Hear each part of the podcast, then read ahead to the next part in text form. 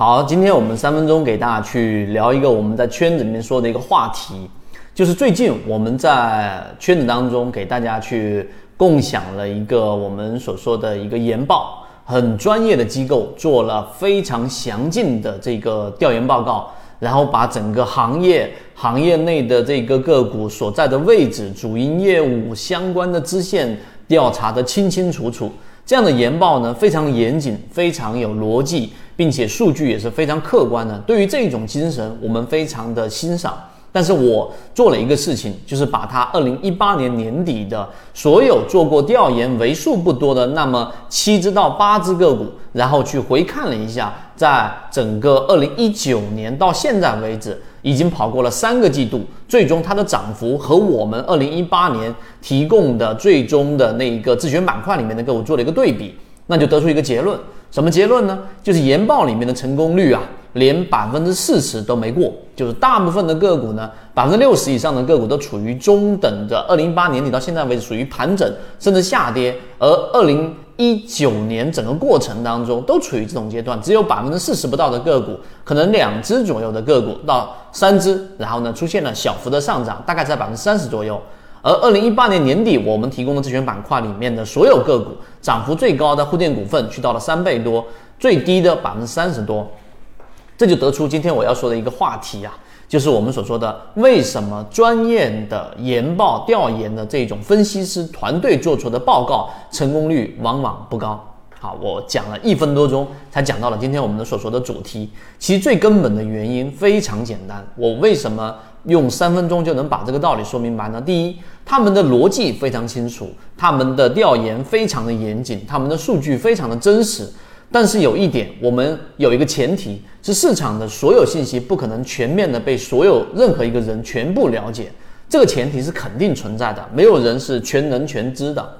那么第二个问题就是，他们的所有调研都是以我们所说的基本面分析作为一个核心，那这里面就有一个前提了，就是所有价值被低估的这一种个股，它都能够回到价值所处的这个价位附近吗？这个答案在这个调研团队里面，他们无论承认与否，他们最终心里面认为是能够回到我们说价值附近的，也就是我们说基本面分析价值回归的这一套理论。而在我们的圈子当中，我们给所有人都提醒，不要片面的用一个观点去理解个股。我们。的成功率提升最主要的原因，就是在基本面的研究情况之下，然后我们做了技术面、资金面的佐证，也就是用资金面和技术面来反证我们的观点是对的。那么，所以在我们的自选板块当中，今天我们又新增了一只个股，这一只个股是生物制药的，然后是以这一个啊这一个血红蛋白作为它主营业务的。这一只个股，那这一只个股在自选板块里面新增之后，基本面里面产业它的包括血浆库等等等等，它都是一个基本面非常向好、业绩非常不错的个股，也在这个调研报告之中。那么我们去选择它的原因，是因为它在二零一九年的一季报、二季报到现在三季报，整体减散户股东人数减少达到百分之三十以上，并且呢，在缠论角度，它也已经达到了我们说中枢的第二类型和第三类型买点。最后一个就是它已经实现了控盘，也符合现在市场的这一种操作的一个主流方向。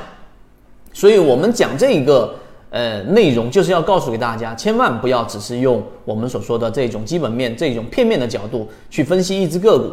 没有问题，它的逻辑上是对的，但是你一定要去明白，当你有一个判断严谨的数据严谨的逻辑判断一只个股的时候，一定要有另外几个系统来佐证你这个观点对不对。而这个系统呢，更安全的就是资金，因为资金就是市场里面最真实的反馈，它到底认不认可，市场到底认不认可，这一个资金就能反映出来。所以今天我们的三分钟给大家去建立了这样的一个简单的逻辑的一个框架基础。那么更多我们的细节，我们已经做出了这一只个股的一个研报。我们不推荐任何个股，但是我们所提及的这一种个股都可以作为方法的验证，而且周期大概也就是在一个季度，就是一个月到三个月之内。如果说你想了解这个标的以及这个标的选出来的方法的话，可以直接找到我们圈子里面的管理员老师，和你一起终身进化。